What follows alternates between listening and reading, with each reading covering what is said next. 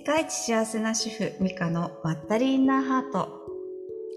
このラジオでは世界一幸せな主婦ミカによる生活を豊かに人生のを楽しむポイントや小さなお悩みをポロポロとほどいていくそんなお話をお伝えしているラジオでございます。ナビゲーターの南由紀です。本日もよろしくお願いいたします。お願いします。はい、今日のテーマなんですけれども、ちょっと私の相談というか、はい、えー、ちょっとお話を聞いてもらいたいんですけど、なんか私もまあできることはまあ仕事とか頑張ってできたりとかすることもあるんですけど、まあ、できないことにフォーカスしてしまって、あなんか今日あれもできなかった、あなんか洗濯溜まってる、あこれもできないっていうことで、まあなんか落ち込んじゃうこともあるんですけど、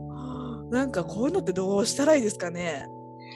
そうですね。まあ、あのー、まず言わせていただきたいのが、南さんくらいできてれば、もう私は人生安泰だと思うので。いや料理もできてないし、片付けもそのままだし、みたいなで。いや、南さんほど。すごい。できてる人見たことないというか。いやいやいやいや、もうみんなすごいなって思うんですけどね。なんかそんな風にあのできてないって思ってるのって本人だけなんですね。なるほど。だから本当はあの南さんは誰に聞いてもすごくできてるっておっしゃる方が多いのでできてるんですね。でも自分がそのできてないっていうフラグを立ててるだけなんですね。なんかもう脅迫観念みたいなのが私できてないんだっていう。そうですよね。あの世間一般の主婦はこうしなきゃいけないとか、あのここまでやってないとあのご主人が出世しないとか。ありますよね、はい、ありますよね。でもその結局そのルール世界のルールは誰が作ってるかっていうとあの自分自身なんですね。なるほど。なので自分自身が作ったルール通りに世界が動いていくので自分がここまでやってないとご主人が出世しないっていうルールを作ってしまった場合はやってないとそうなります。あそれはもう自分の意識の中でもうルール付けをおっしゃってる、うん、そうですね。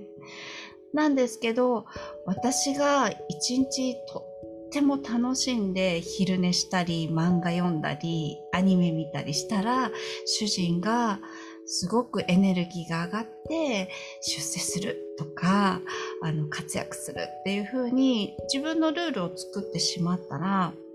あのそうなるんですね。それだったら自分の好きにルール作った方がそうですよね。いいですよね。だからすごく苦しくなるようなルールをたくさん作って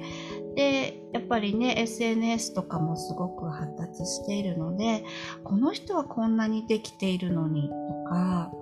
あの自分はここまでしかできないっていうふうに比較してしまうんだと思うんですね。はい、あとは世間一般ではこんな風になってるのが正しいっていう風にあの勝手な世界のルールをあの他人に任せて決めつけてしまってると思うんですね。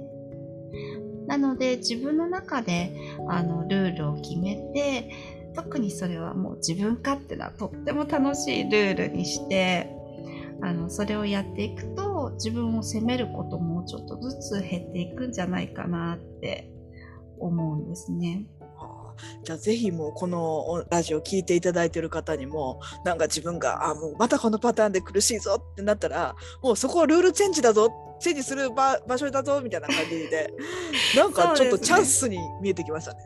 そうなんですよね。なんかそこが結局サインをくれているってことなので、はい、私とかもこう一生懸命こう掃除してあこんなに大変なのよなんてあの旦那さんにアピールしても旦那さんは「えそんなにあの綺麗になってなくてもいいよ」とか。えー、こっち頑張ったのに。そうなんです。一生懸命なんかお料理しても子供はカップラーメンの方が喜んだりとか、なんかそういったことって意外とあるんですね。確かに。だからやらないといけないとかあのできなかったっていう判断をしてるのはあくまで自分自身なので、はい、あのもっともっと自分に優しくというか楽しく。あの例えばじゃあお洗濯が溜まってるんだったらこれを10分以内で畳んだらアニメ3本見ていいとかああ自分でルールを、うん、楽しいルールに変えていくこともはい。いいと思います。わいいですね。ちょっとやってみて。しかもやっぱ自分勝手に楽しいルールを作るっていうのがいいですね。そうなんですよね。もう本当にあの世界は自分なので、はい。頭の中で考えることって全部ただじゃないですか。そうですね。なのにみんなこう難しくしてしまったりとか、はい、すごくあの大変なことにしてしまう方が多いのでもっとね私みたいにあのできなくてもできないまま楽しめばいいよっていうことをどんどんお伝えしていきたいです。できなくてもできないままで。はい。いやもうそれ本当大事ですよね。なんかあれがそうですよね最初のいろんなラジオでもねお伺いしましたけれどもやっぱこれができたから幸せとか、うん、えー、何があるから何とかそのそれ自身がもう自分を苦しめてる原因ですもんね。そうなんですそうなんです。一旦そこに戻った上でそれでもやっぱりできるようになりたいと思った時はそれが自分の望みだし楽しいことなのでそこに向けてちょっとずつ努力したらいいんじゃないっていうすごくあの軽い気持ちであの向き合ったらいいと思います。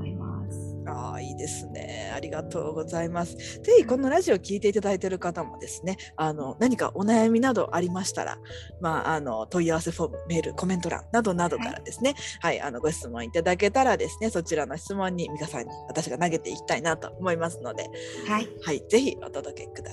さい。はい、今日もお聞きいただいてありがとうございました。ありがとうございます。はい、お相手は？世界一幸せな主婦美香とナビゲーターの南由紀でした。どうもありがとうございました。ありがとうございます。